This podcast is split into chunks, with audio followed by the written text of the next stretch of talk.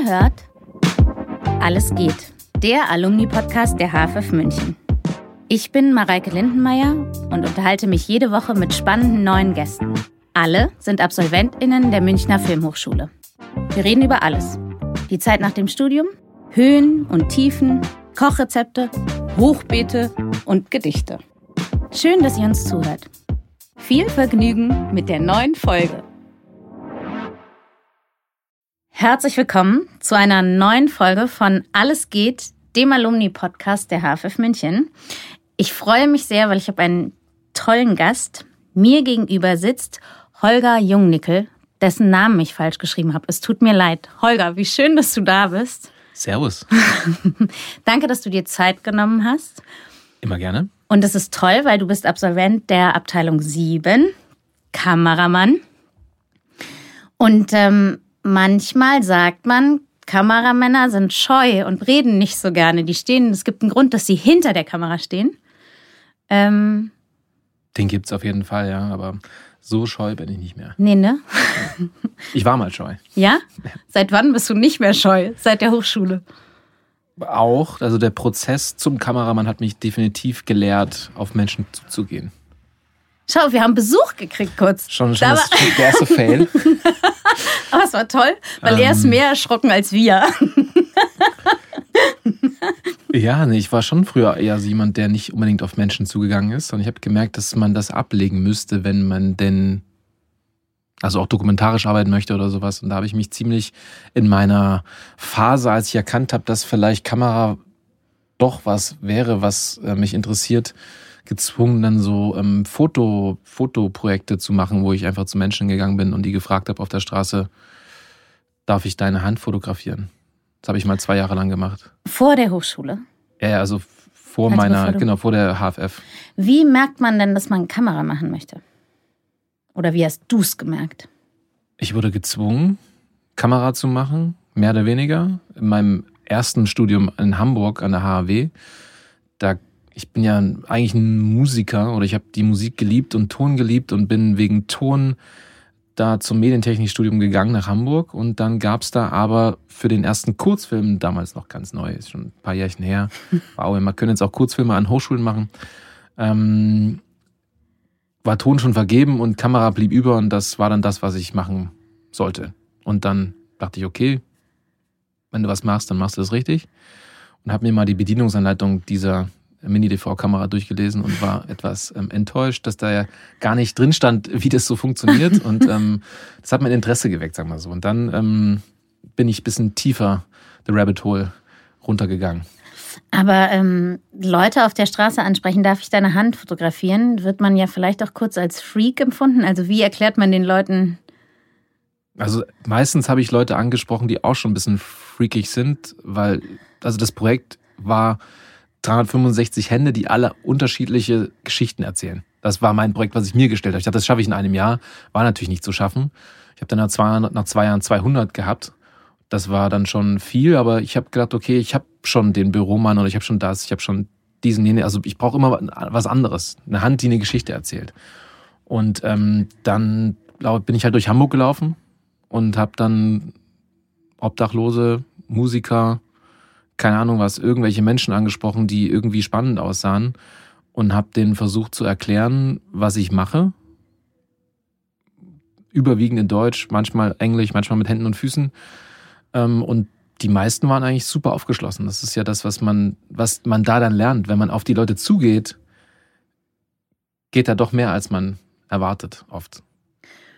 Und erzähl mir kurz, was ist es für ein Foto zum Beispiel? Also wie kann eine Hand was erzählen? In was für einem Ausschnitt ist sie? Was sehe ich? Also das habe ich alles mit einem sehr weitwinkligen Objektiv gemacht, so dass die Hand im Vordergrund scharf war und der Mensch im Hintergrund immer noch unscharf. Also so scharf wie es geht zu sehen ist sozusagen und zu Am- erkennen.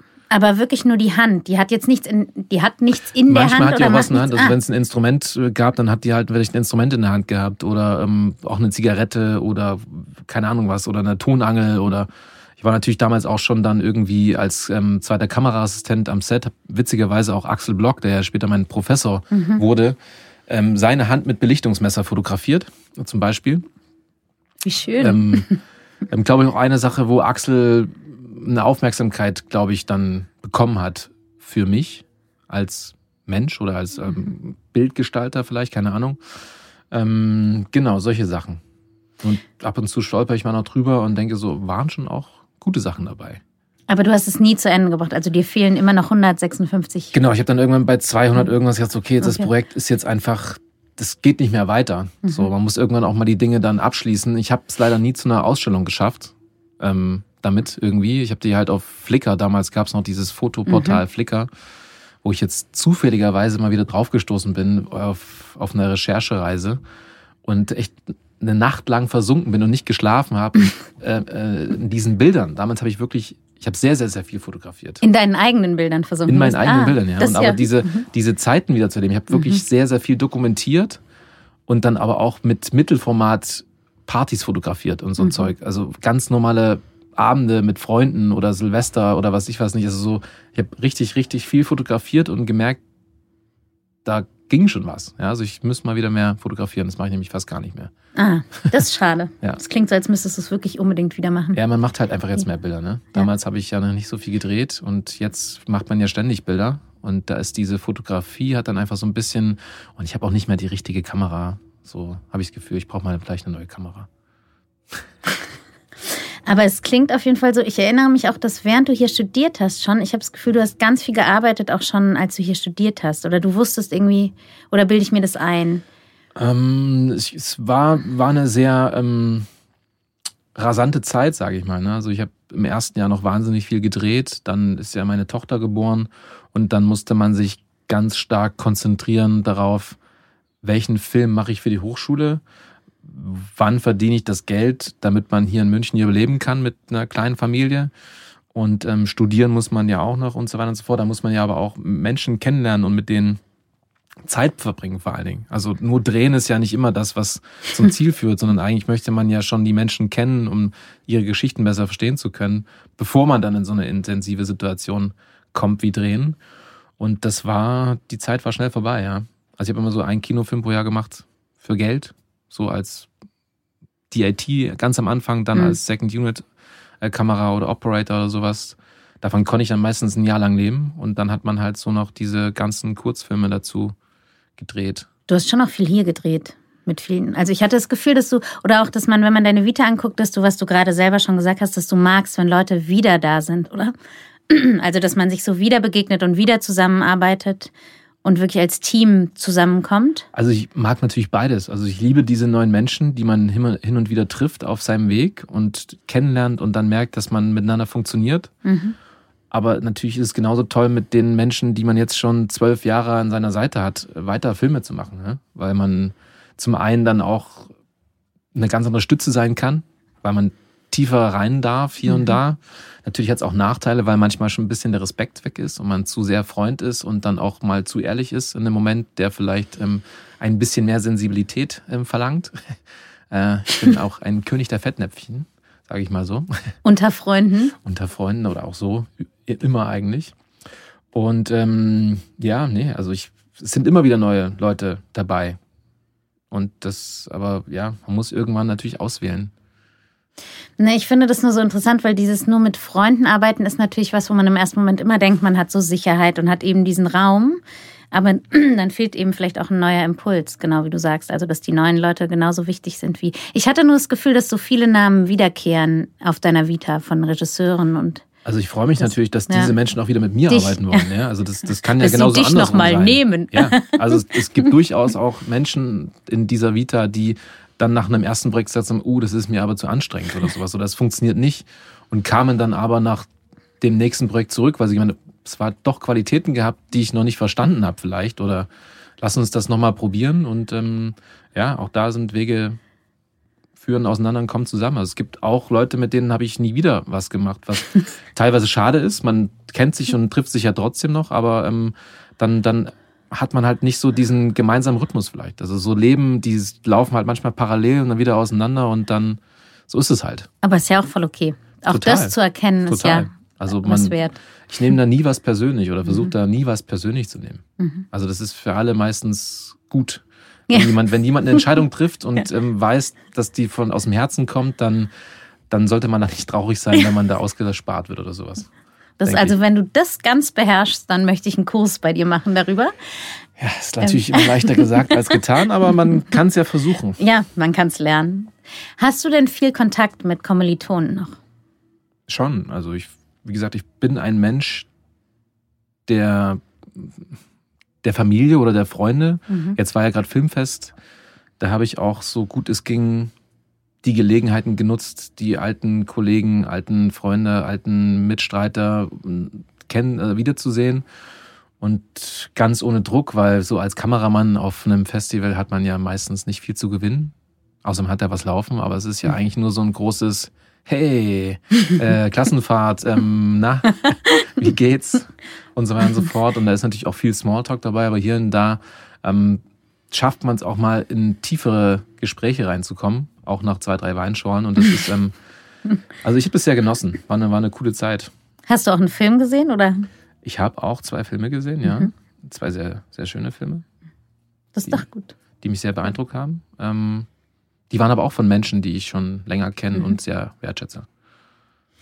Wir haben ganz kurz, bevor wir ins Studio gegangen sind, darüber geredet, was du schon so gemacht hast. Und da finde ich total, für mich ist unvorstellbar, weil ich bin ein riesengroßer Drei-Fragezeichen-Fan.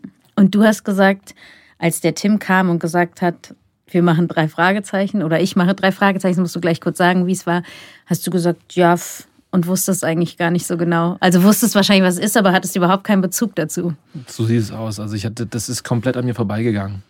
Was hast du? Hast du TKKG gehört oder nur ich wenn ja nichts? Ähm, He-Man gehört und ähm, ähm, Benjamin Blümchen oder sowas und ähm, Turtles, ähm, keine Ahnung, aber drei Fragezeichen, das, da, da, da war ich nie drin in diesem Kosmos. Also das ist natürlich, jetzt verstehe ich diese Welt auch natürlich besser, nachdem wir da jetzt schon, wann ging das los?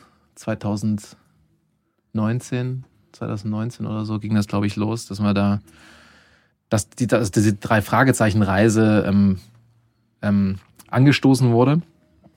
Und ähm, ja, ist schon, es ist krass. Also zu sehen, dass man das verpassen, verpassen konnte, ist mhm. ja schon echt irgendwie auch interessant. Aber es geht dir ja gut. Du hattest ja. ja, es ist, also es ist, ist halt eine krasse, wie man so schön heutzutage sagt, eine krasse IP, ja. Also IPs ist ähm, the name of the game, gerade irgendwie bei allen. Und das ist wahrscheinlich eine der fettesten deutschen IPs aus den letzten 50 Jahren. Aber ja. also ich finde auch, ich sag dir, ich habe es auch als Kind verpasst, ja. Ich habe es dann aber so als Erwachsene irgendwann oder so mit Anfang 20 oder so angefangen zum Gute Nacht Geschichten hören und da bin ich ehrlich gesagt immer noch so ein bisschen hängen geblieben. Und ähm, ich mir war aber auch nie bewusst, wie groß diese ganze Fangemeinde ist und was da alles. Jetzt gibt's ja 300 verschiedene Sachen noch dazu. Ne? Irgendjemand liest es, es gibt einen Bob, es gibt ja irrsinnig viel Zeug inzwischen dazu. Wie stehst du jetzt? Hörst du jetzt drei Fragezeichen? Nein. Aus Recherchegründen natürlich, ja. ja. Und ähm, werde auch, also bin immer wieder Partner, weil meine Tochter natürlich äh, in diesem, im Zuge dessen zu einem wahnsinnigen Drei-Fragezeichen-Fan geworden ist und mittlerweile alles auswendig kann. ähm, was schön ist, ja. Also ich meine, sie hat, ich weiß gar nicht, war das gestern, vorgestern, waren, waren Freunde von ihr da und da ging es darum, ja, was man später machen will. Dann hat sie gesagt, sie möchte entweder Kamerafrau oder Innenarchitektin werden. Das hätte sie noch vor einem Jahr niemals gesagt, ja. Also dieser Film hat ihr auf jeden Fall Papa cool gemacht. Und ähm, allein das war es schon wert, da, oh. einzutauchen. ähm, nee, also es ist, es ist, es ist eine ganz spezielle Art von Geschichten, finde ich. Mhm. Also ich mir fehlt da total die Emotionalität. Ist halt ganz krass, immer so, so faktisch und gruseln. Und ich bin jemand, der Geschichten vor allen Dingen, also wenn man dann eintauchen will, wegen der Emotionalität eintaucht. Und das fehlt mir da voll. Und mal schauen, vielleicht kann man das in so einem Film nochmal besser machen. Aber die Fans lieben das ja mhm, trotzdem. Total. Ja, ja. Wahrscheinlich, weil man so weil man vielleicht auch nicht so richtig dabei sein muss. Also ich verstehe das auch noch nicht so. Also das, das, das Geheimnis habe ich noch nicht so ganz gelüftet. Das, vielleicht ist ja das das Geheimnis, dass es nicht zu lüften ist. Es gibt noch einen tollen Zugang zu drei Fragezeichen. Man kann drei Fragezeichen trinken spielen und dann kann man die Detektivrollen so aufteilen und immer wenn ein Name gesagt wird, muss man einen Schnaps trinken. Ist das auch ist mein also. Game, glaube ich. Das wäre mein Spiel dann. ja, genau. Super. Ich habe es mal gespielt und war Bob und es ist eine Folge, wo Bob fast ertrinkt und dann die versuchen ihn so, genau so Bob, Bob, Bob, Bob. Aber genau, so kann man sie auch nutzen. Ich finde, dann hören wir auch auf mit drei Fragezeichen. Aber ich stelle mir vor, weil so Kinderfilme drehen ist ja immer so, man darf so spielerisch sein, oder? Man kann so Welten erfinden und man, nein? Jein. Also Welten erfinden ist natürlich toll und es ist auch äh, eine Sache, die mir am meisten Spaß macht. Aber gerade drei Fragezeichen, das ist ja schon ein Universum, was mhm. die Fangemeinde zerfleischt dich ja, wenn du da irgendwelche Sachen erfindest, die denen nicht passt. Mhm. Und da haben wir jetzt auch nach dem Film ja durchaus positives als auch negatives Feedback gekommen. Die einen sind die Büchermenschen, die anderen sind die Hörspielmenschen und wir haben Versatzstücke aus beiden Welten. Mhm. Und dann sagt der eine, ja, aber die, die Haare passen doch super und er sieht genauso aus, nein, die müssen so sein. Und also die kennen das ja alle wirklich ähm, total aus, auswendig. Das heißt, erfinden, es ist eher so eine Interpretation davon finden. Und da haben wir uns auf mhm. jeden Fall gesagt, machen wir unser Ding. Also das war von Anfang an auch der Pitch an Wiedemann Berg, an Sony, denen sie vertrauensvollerweise zugestimmt haben, dass wir sagen, wir wollen das so machen, wie wir unsere Filme sonst auch machen. Sehr stimmungsvoll und eben atmosphärisch und nicht jetzt einen bunten, schrillen Kinderfilm, die auch ihre Berechtigung haben. Mhm. Was natürlich bei uns auch eine gewisse Angst ausgelöst hat, dachten so, können das die Kinder, also wollen das die Kinder überhaupt? Wollen die nicht eigentlich immer alles nur ähm, Lollipop, bunt und so weiter und so fort? Ähm, kann jetzt jeder für sich entscheiden, aber wir sind uns da zumindest treu geblieben, mhm. erzählerisch und filmisch, in diesem Universum. Und dann kommt natürlich noch dazu, dass Kinderfilme auch sehr restriktiv sind. Du kannst mhm. mit denen nicht arbeiten wie mit Erwachsenen. Also Dialog und Emotionen gleichzeitig zu Bewegungen zu formulieren, das ist für die natürlich noch ein Handwerk, was, was erlernt werden muss. Und da muss man schon sehr, sehr ähm, sich drauf einlassen und das runterbrechen oder eben total öffnen, was aber in bestimmten, also das geht nicht immer. Also man kann nicht sagen, wir lassen hier mal laufen und gucken mal, was so passiert, wenn drei Kinder mit irgendwelchen hunderten Komparsen und dem und dem und äh, Spezialeffekten gleichzeitig dann noch so passieren muss. Das muss eine gewisse Struktur haben und das ist natürlich dann extrem schwierig, ähm, dass sie sich darauf konzentrieren, auf die Struktur, die zu erfüllen und trotzdem noch sie selbst zu sein, Kind zu sein und nicht nur so ein Abbild von irgendwas. Das ist die große Herausforderung bei Kinderfilmen. Aber man würde ja, also diesen Film merkt man, finde ich, die Strukturen nicht. Ich kenne ihn nicht ganz, muss ich gestehen. Ich kenne nur, aber und da habe ich nicht das Gefühl, dass man das merkt. Und das ist ja auch dann schon ein großer. Also ich du, schon. aber du warst dabei, ja. oder? Also aber deswegen. ich würde schon sagen, das ist das ein, eins der großen Mankos in meinen Augen. Okay die Struktur sehe ich schon sehr stark. Ja. Also ich kann, ich kann schon, also ich sehe die Marken so ungefähr unter ihren Füßen und ähm, denke, ach, das muss man, das muss man beim nächsten Mal besser machen. Kannst du das bei anderen Filmen ausschalten? Dieses, ich sehe, also da muss ich jetzt ja ganz kurz zu Limbo kommen eigentlich, ne? Weil ich meine, bei Limbo habt ihr ja, da muss es ja auch extreme Marken unter Füßen eigentlich gegeben haben oder also, um es kurz zu sagen, Limbo war ein One-Taker, ein gleich ja, ja. geschummelter, gar nicht geschummelter gar, gar nicht geschummelt, geschummelt hat? Also wir hätten gerne geschummelt, aber ähm, wir hatten das Geld dafür nicht, sagen wir mal so. Zum Schummeln. Zum Schummeln, ja. aber das heißt doch, ich stelle mir vor, dass da ja extrem klare Markierungen auch gesetzt waren und extrem klare. Kannst du Limbo Jein. gucken, ohne daran zu denken? Mmh, Nein. Ich vermeide es, ihn zu schauen. Warum? Weil ich den Ton so schlecht finde. Nee, Quatsch, aber. Ähm, Ton ist tatsächlich ein bisschen schwierig. Ähm, aber das ist auch bei dem Film eine echte Herausforderung, oder? Ja, gewesen? die totale Herausforderung, aber du hast doch alle Freiheiten im Ton. Ich dachte so, okay, also tonlich können wir alles reparieren, aber es war tatsächlich echt ähm, auch schwieriger als gedacht. Ähm, ja, natürlich haben wir da versucht, alles so genau wie möglich ähm, zu bauen, Timings zu finden, um diese, dieses, diese vielen, vielen, vielen Zahnräder, die mhm. ja alle ineinander greifen, ähm, zu synchronisieren. Das funktioniert aber auch nur bis zu einem gewissen Grad. Also mhm. ich habe sowieso keine Zeit, auf irgendeine Marke zu schauen. Ich muss ja die ganze Zeit auf dem, auf dem Bildschirm du schauen. Du nicht, aber die Schauspieler, oder? Und Schauspielerinnen. Ich, ja, wir hatten da, nee, wir hatten da nee. auch keine wirklichen Marken. Also wir, die haben sich das, dadurch, dass wir es ja wiederholt geprobt mhm. haben, so ein bisschen theaterstückmäßig, wussten die relativ gut, wo sie wann wie sein müssen. Aber das war jetzt auch in den zwei Takes, die wir uns da leisten konnten, ähm, schon auch recht unterschiedlich. Natürlich im Gesamtfilm gesehen sind wir zu einer gewissen Zeit da, zu einer gewissen Zeit ja. da. Aber so, wenn du dir jedes Bild nebeneinander legst, deswegen sind auch zum Beispiel so, also wir hätten gar nicht irgendwo mal von da nach da mhm. wechseln können. Es ist einfach so unterschiedlich. Dann doch, weil auch ähm, der ein oder andere im Cast, ähm, ich würde mal sagen, ähm, unfreiwillig sabotiert hat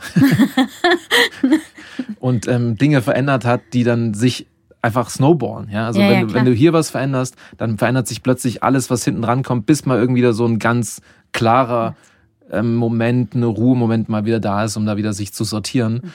Und das ist halt so. Also das ist auch eine, eine Erkenntnis gewesen, dass man, wenn man sowas schon macht, besser schummelt, weil dann wird's einfach besser. Mhm. Also das in einem Rutsch zu machen, ist ja einfach, du nimmst den Schauspielern auch die Möglichkeit, das Beste von sich selbst zu zeigen. Ja, aber ich finde, so ein Abschlussfilm ist auch dafür da, nochmal was auszuprobieren. Also ich finde es gut. Und ich finde es schön, ich finde die Erkenntnis, doch besser mal schummeln, finde ich irre gut, ehrlich gesagt, für einen Abschlussfilm. Ich finde jetzt noch, weil was mir auffällt, weil du jetzt es auch gerade gesagt hast mit dem Ton, eigentlich musst du doch ein Kameramann sein, den Tonmänner lieben, weil du es hat gerade wieder jemand den Witz gemacht, Ton ist nicht so wichtig, wir sind ja an der HFF. Und ich habe so gedacht, ja, es ist hier immer ein Problem. Und bei dir kam es sogar, oder immer ein Problem in der, nicht in der Aufnahme im, am Ende in der Postproduktion, sondern am Set in der Aufnahme, am, während gedreht wird einfach. Und weil du jetzt so gesagt hast, du kamst vom Ton, dir ist der Ton irgendwie wichtig. Also es klingt so, als wärst du ein Kameramann mit viel Bewusstsein für das Tondepartment. Absolut, absolut. Also das ist das Erste, was du an einem Film merkst, ist, dass der Ton schlecht ist. Der ist halt immer okay. Deswegen fällt er dir nicht auf. Aber sobald der mal nicht gut ist, reißt sich aus diesem Film heraus und das ist alles, was, was da an Arbeit reingeflossen ist, eigentlich für die Katz weil wir da so, weil wir da so sensibel auch drauf sind. Bilder können ja so oder so sein, aber ein Ton, der zu leise ist, der knarzt, das ist viel schlimmer als eine Unschärfe mal im Bild zu haben oder sowas, weil ja immer irgendwie was da ist, aber Ton ist schon echt ist sehr, sehr, sehr wichtig. Man kann da natürlich auch viel hinterher reparieren und ADRs machen und so weiter und so fort. Deswegen ist auch am Set immer mal ein Moment da, wo man sagt, okay, hier müssen wir jetzt auf Originalton verzichten, weil sonst kriegen wir das Bild für den Film nicht. Aber ja, ja ähm, Ton ist extrem wichtig. Und ich liebe ja Musik und Musikvideos, deswegen, das ist, geht ja alles zusammen. Also Bild ohne Ton ist schon schwach. Ja, ist doof.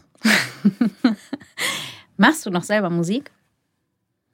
Ich versuche es immer mal wieder. Und jetzt, wir sind gerade umgezogen, jetzt habe ich meine Gitarren wieder direkt hinter mich gehangen, dass ich auch ähm, quasi jeden Tag irgendwie das Gefühl habe, jetzt muss ich sie mal ähm, von der Wand nehmen und mal ein bisschen was spielen und dann kommt das so auf die Langeweile-Skala ähm, an. Wenn ich tatsächlich gerade mal nicht weiß, was ich tun soll, dann passiert das natürlich schon mal. Mhm. Aber diese Momente sind doch recht rar. Was ja gut ist in unserem Job, ne? Wenn man wenig Langeweile-Momente hat. Also es befruchtet sich ja auch, ne? Also so Musik zu machen ist, glaube ich, echt ein richtig geiler Kreativmotor auch für Filme machen.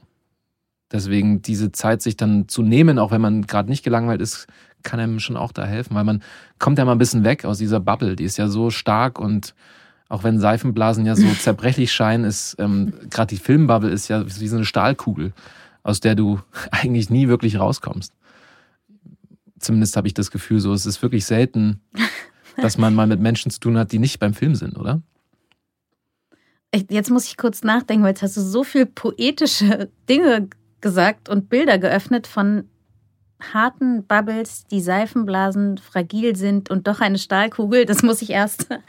Aber ist die Frage, man will doch da unbedingt rein und dann steckt man da drin und dann vergisst man wieder rauszukommen. Und ich glaube auch, dass es wichtig ist, weil den, ich glaube immer, den Kontakt zu verlieren von außerhalb dieser Blase ähm, ist auf jeden Fall ungesund und ist auf jeden Fall lässt einen auch bestimmte Dinge vergessen und anders denken. Und ich glaube, immer wenn es einem gelingt, nochmal rauszukommen, oder zumindest in Momenten rauszukommen, dann kann man es auch sehr. Vielleicht ist Musik doch so, oder? Dass man Musik macht und dann. Musik ist da was, Familie ist da was, mhm. wo man irgendwie auch mal so weg sein kann und so alte Freunde. Ich mache jetzt auch wieder ein, ein Dude-Weekend, wie wir es nennen, so meine alten Skate-Kumpels, mit denen ich jetzt ein, ein Wochenende mich mit Campern irgendwo verschanze, mhm. wo die schauen vielleicht mal Filme, aber im Prinzip ähm, haben die komplett andere Leben und da kann man, da sprechen wir wahrscheinlich, hoffentlich drei Tage lang nicht ein einziges Mal über Film. Mhm. sondern viel mehr über Musik und ähm, so Dinge, über die man spricht. Wenn die Jungs so sprechen im Wald, im auch, Camper. Es ist auch, es ist auch, ein, auch, ein, auch, eine, auch eine Frau dabei. Ah, du hast gesagt, ach ja, okay, das war wieder mein Vorurteilsdenken, dass gedacht, ihr, genau, dass ich bin voll rein, ja, ja, also- voll reingetappt. Siehst du, das ist, weil du das mit Mareike. den Fettnäpfchen gesagt hast, habe ich mich auch dir angenähert direkt und da mitgegangen. Es gibt gerade einen Skaterfilm im Kino, ne? Get Up, Ja. habe ich gesehen, mit meiner Wirklich? Tochter am Montag. Ah, ich dachte, du warst mit deiner Tochter im Ja. Kino. Ja, natürlich. Das ist gut, weil Lea Becker, die den Film gemacht hat, war ja auch schon hier und hat von dem Film erzählt. Toller Film, wirklich. Also ich kann allen nur empfehlen, reinzugehen. Der ähm, schafft da echt einiges. Er hat mich auch echt emotional abgeholt. Mhm. Was nicht jeder Film schafft, vielleicht, auch wenn es für ein jüngeres Publikum gemacht ist oder für ein TikTok-Publikum, keine Ahnung. Also das ist, das äh, konnte ich dem Film jetzt gar nicht so zuschreiben, was sein, was seine Zielgruppe ist. Aber der hat sowohl meiner Tochter sehr viel Spaß gemacht, als auch mir so ein bisschen, natürlich auch durch den Bezug zur HFF, die ja doch einen, auch einen, einen, einen gewissen Teil in dem Film einnimmt, ähm, so ein bisschen ähm, nahe gekommen, ja. Das fand ich gut. Und das Skaten ist, ähm, In Also heart. Also in dem Film ist Skaten, würde ich mal sagen, jetzt nicht so das, das Main-Ding. mhm. Also das, ähm, wenn man selber Skateboard gefahren ist, sieht man natürlich schon, dass da viel probiert wird Mhm. und das auch gut irgendwie einfließt und sich entwickelt. Aber so Skateboarden ist natürlich was anderes. Aber ich kann diese Faszination total verstehen. Ne? Und auch dieser, dieser Vater, der so ein Skater war und die, die Szene, das war für mich damals so ab 14 bis 20 alles. Also das war wirklich meine Welt. Aber kannst du jetzt noch, könntest du jetzt noch so Tricks oder so? Sicher, klar. Also das dauert dann irgendwie mal ein paar Minuten, aber so dass die, die Muskeln können tatsächlich Dinge länger merken, Mhm. als man das da Gefühl dafür hat. Und hin und wieder passiert es auch mal, dass man mal skaten geht. Das ist dann die Tage danach immer schwierig. Kann man meinen, sich nicht für meinen bewegen. alten Körper. aber ähm, es macht trotzdem Spaß, ja. Man muss halt bloß aufpassen. Man tut sich dann, dann doch schneller weh, als man denkt. Ich habe immer das Gefühl, du hast bestimmt mal schlimm beide Ellenbogen gebrochen oder so. als nie. Kind. Ich hatte nie was Du gebrochen. musst schnell, klopf mal auf Holz Ähm, hinter dir. Ich habe mir aber die Knie mehrfach ausgekugelt und ähm, also meine Knie waren dann so irgendwann meine Achillessehne sozusagen und dann war irgendwann klar, wenn ich dann weiter laufen möchte oder Ja. noch mein Leben lang laufen möchte, dann müsste ich jetzt mal aufhören, Skateboard zu fahren, ähm, damit das wieder irgendwie ähm, in die Spur kommt. Aber jetzt surfst du, oder nicht? Ja, genau. Das Aber ist so, das ist, knieschonend. das ist viel, viel schonender. Also Ehrlich? Man, da gibt's meistens ja nur Schnittverletzungen. Die heilen einfach besser ab, wie jetzt so tiefgreifende Aber ist die Haltung, ist doch, geht doch auch auf die Knie, oder? Auf so einem. Ähm, naja, du verbringst ja aber auch, wie viel Zeit verbringst du auf So dem dem- Board? Ne? Also ich habe jetzt schon mal, ich surfe jetzt seit fast 20 Jahren und 15 Jahre davon habe ich eigentlich nur auf dem Brett gelegen, wenn man so will. Ne? Also das ist ja die geringste Zeit, die du stehst. Und Man liegt oder ist im Wasser. genau, man ist einfach an, an hoffentlich tollen Orten, ohne irgendwelche digitalen Geräte, direkt verbunden mit der Natur, wird immer wieder mit sich selbst konfrontiert und dem Überleben und ähm, so ganz banalen, ähm, archaischen Dingen. Und das ist eigentlich für mich die aller, allerbeste Akkuladestation, die ich Mhm. in den letzten 18 Jahren Film finden konnte. Hast du, kennst du von Christian Krach der gelbe Bleistift? Nee. Da, da musst du das mal lesen, weil da gibt es so eine Reise, das ist so ein Reisetagebuch eigentlich. Mhm. Und da erzählt er, wie er versucht, zu den coolen Surfern zu gehören und wie so, wie man so da dazu paddelt und so ein bisschen armselig am Anfang angeguckt wird und so. Und diesen, immer noch armselig. Man, wird, man, ist, man bleibt ja auch armselig beim Surfen. aber wer sind dann die coolen? Das sind doch, also ich weiß, dass es echt viele lange Jahre in meinem Leben gab und vielleicht schlummert es noch ein bisschen in mir, wo die Jungs an der Eisbachwelle, das ist schon, die sind alle cool. Das, das geht tatsächlich besser, weil man das ja auch, das ist ja für uns zugänglicher. Ne? Das ist ja quasi Mhm. vor der Haustür. Das mache ich jetzt auch seit zwei Jahren. Mhm. Dummerweise habe ich das die ganzen Jahre während der HFF irgendwie verschmäht, weil ich, das ist ja kein Surfen. Mhm. Aber es ist schon auch richtig, macht auch richtig Bock. Und da kannst du aber ja dreimal in der Woche gehen. Jeden Monat. Oder du kannst auch siebenmal in der Woche gehen, so weißt du, wenn du, wenn du Lust hast. Aber ans Meer oder an, an die guten Wellen kommst du ja schwierig. Und deswegen hast, verbringst du weniger Zeit. Und die richtig guten Surfer, die wohnen entweder am Atlantik oder irgendwann irgendwelchen guten Wellen oder waren zumindest mal ein, zwei, drei Jahre da, sind dann da jeden Tag gegangen und dann bist du auf dem Level, dass du auch wieder nicht so schnell verlernst. Mhm. Aber das brauchst du halt. Deswegen versuche ich Filme zu machen, die in Küstennähe sind. ah, wir haben hier einen offiziellen Aufruf an Produktionsfirmen und RegisseurInnen. ja. Wenn jemand einen Meeresfilm drehen möchte. Aber das heißt, du hast mir eigentlich auch schon beantwortet, weil ich gesagt habe, ich würde gerne kurz dich fragen, was du machst, wenn du sozusagen denkst, boah, ich muss doch raus aus der Bubble oder vielleicht hätte ich doch, weiß ich nicht, Schreiner, Zahnarzt, Buchhändler werden sollen. Koch. Ko Koch finde ich auch irre gut. Kannst du kochen? Naja, ich dachte mal, ich kann kochen. Also es reicht immer noch für, für, für Freunde und Familie. Aber das ist ja auch tatsächlich so eine Filmkrankheit. Ne? Also die, es gibt ja verdammt viele Regisseure, Innen und KameraInnen, die, ähm, die gut kochen oder gerne kochen oder weil sie einfach Foodies sind. Und ähm, ein, ein Kompagnon, mit dem ich das immer noch ähm, sehr intensiv betreibe, ist der Lukas Bayer. Das hätte ich jetzt, ja. Und ähm, also das, das ging mit Globus Kochen im ersten Semester los und wir, wir laden uns immer noch gegenseitig. Kommt, der kommt in, wann kommt er? In zwei, drei Wochen kommt er wieder Was zu mir. Was ist denn Globus Kochen? Äh, da haben wir uns getroffen, Ach der so. Jahrgang, dann wurde ein Globus gedreht, einer hat einen Finger drauf geschmissen und dann hat der Lukas das nächste Mal das gekocht. Und der ist aber mittlerweile so unglaublich gut. Ja, also das, deswegen denke ich mal so, kann ich eigentlich kochen oder schmeiße ich immer nur irgendwas in den Topf? Das ist, ähm, also der ist, der, der hat es halt wirklich ähm, so ernst genommen wie ich Kamera zum Beispiel vielleicht. Und kommt der, aber er kommt ja noch zum Essen zu dir, wenn du kochst auch. Die finden das auch gut, aber die sind ja auch nett. Ne? und du suchst dein Land immer selber aus. Nee, wir machen das mittlerweile, ist es einfach so, wir laden uns gegenseitig ein und dann kocht man, wo man Bock drauf hat. So, ja. ne? Also was saisonal gerade irgendwie geht oder wo man gerade drin hängt im Kopf, wo man gerade war, in welchem Land und irgendwie Inspiration hat. Zum Beispiel. Tomate Mozzarella. Ja. Spiegelei. So, so, so ganz spezielle ganz, genau, Sachen halt. So richtig schwierige Sachen. Ja.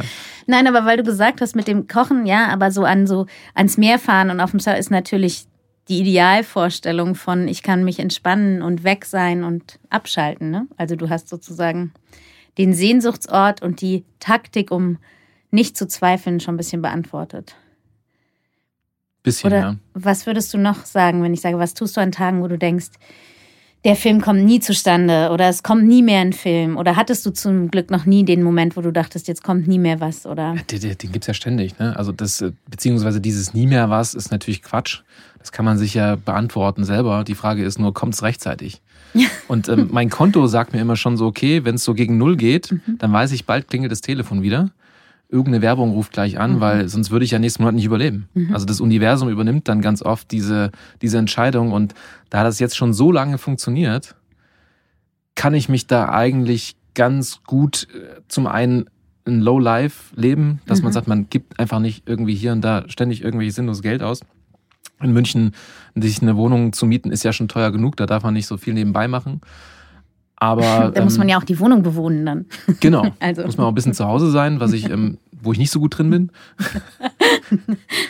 Aber äh, ja, also einfach die Zeit nutzen, wirklich aktiv nutzen, seine Seele irgendwie zu heilen und ähm, anzureichern mit neuen Ideen und mit Energie. Und wenn man dann, also ich habe jetzt dieses Jahr auch nur Werbung und Musikvideo gedreht und werde wahrscheinlich auch nichts mehr Langes drehen, weil nächstes Jahr so viel ansteht und man da jetzt schon im Vorbereiten ist. Und das, ich habe so einen Bock mittlerweile wieder, mhm. dass ich mit so viel ähm, Spaß und, und Interesse und ähm, Freude in, in diese Vorbereitung und in diese Projekte reingehe, dass, dass ich sage so, das wäre mir einfach jetzt nach dem letzten Projekt, was irgendwie im Dezember aufgehört hat, im Januar nicht passiert. Ich so, mhm. okay, hoffentlich schaffe ich das und so weiter und so fort. Jetzt ist einfach bin ich wieder voll, der Akku ist wieder geladen. Mhm. Man hat auch mal tatsächlich, dieses Jahr habe ich mal so private Termine wahrgenommen.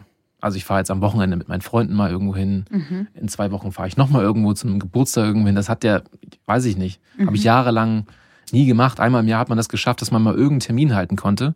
Und dieses Jahr war wirklich so ein Jahr, wo ich sage, so Work-Life-Balance, echt geil. Konto wieder fast leer, aber ähm, das dreht sich dann nächstes Jahr wieder um.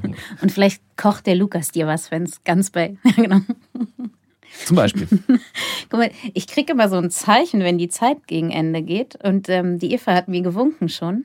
Ähm, was irre ist, weil es irgendwie schnell ging. Es gibt so eine Frage, die ich allen stelle, weil ich es wichtig finde ähm, und weil ich meistens die Antwort mag, die dabei rauskommt. Ähm, wenn man jetzt hier im Oktober anfängt zu studieren, was würdest du sagen, macht unbedingt, vergesst, denkt nicht darüber nach, genießt das oder das? Oder was wäre so dein Ratschlag?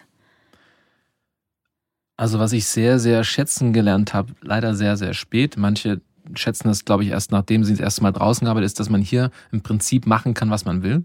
Hm. Du kannst dir irgendwas ausdenken und brauchst nur ein, zwei, drei, vier Mitstreiter, die mitziehen und kannst auch alleine machen. Und dann kannst du das machen, was du machen willst. Du musst niemandem gefallen. Du kannst einfach aus der, in dich hineinhören und sagen, das möchte ich tun. Das wird dir draußen nie wieder passieren. Und wenn du Glück hast, vielleicht ein, zwei Mal passieren, weil dir irgendjemand Geld entgegenwirft und sagt, du bist so toll, guck mal, dir vertraue ich. Aber im Prinzip ist das, ist das, ist das nur hier in diesem Raum möglich. Und sich damit selbst zu erkunden und sich selbst zu finden, vor allen Dingen auch. Das war für mich die HFF-Zeit. Es war jetzt weniger das Lernen, was, welches Teil an der Kamera ist oder sowas, sondern wer bin ich denn eigentlich und was möchte ich für Filme machen, was für Filme mag ich, welche Menschen, mit welchen Menschen funktioniere ich und gibt's die hier? Gibt's die in meinem Jahrgang? Gibt's die mhm. draußen? Keine Ahnung was, aber das herauszufinden, das, das, damit hat man dann bis zum Rest seines Lebens zu tun, ja.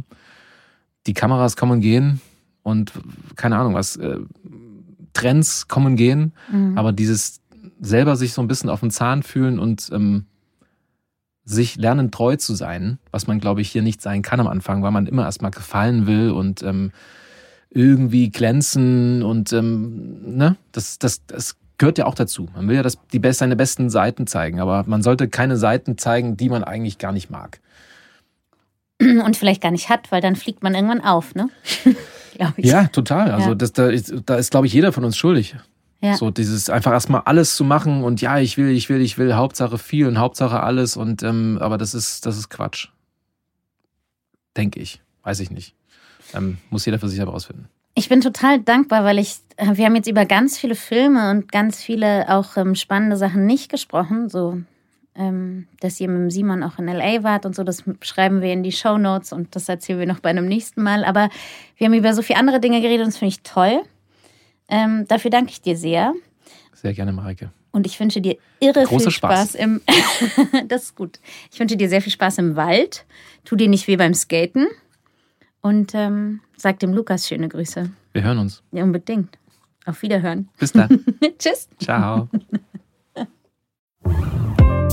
Das war Alles geht für diese Woche. Ich bedanke mich sehr für die Unterstützung, natürlich bei der HFF München und beim Freundeskreis. Die Show Notes und alle Infos zu jeder Folge findest du auf der Webseite zum Podcast. Wenn dir gefällt, was wir hier machen, freue ich mich sehr über Sterne, Likes, Herzen und Weiterempfehlungen. Ansonsten lass uns gerne einen Kommentar oder Feedback da. Bis nächste Woche bei Alles geht.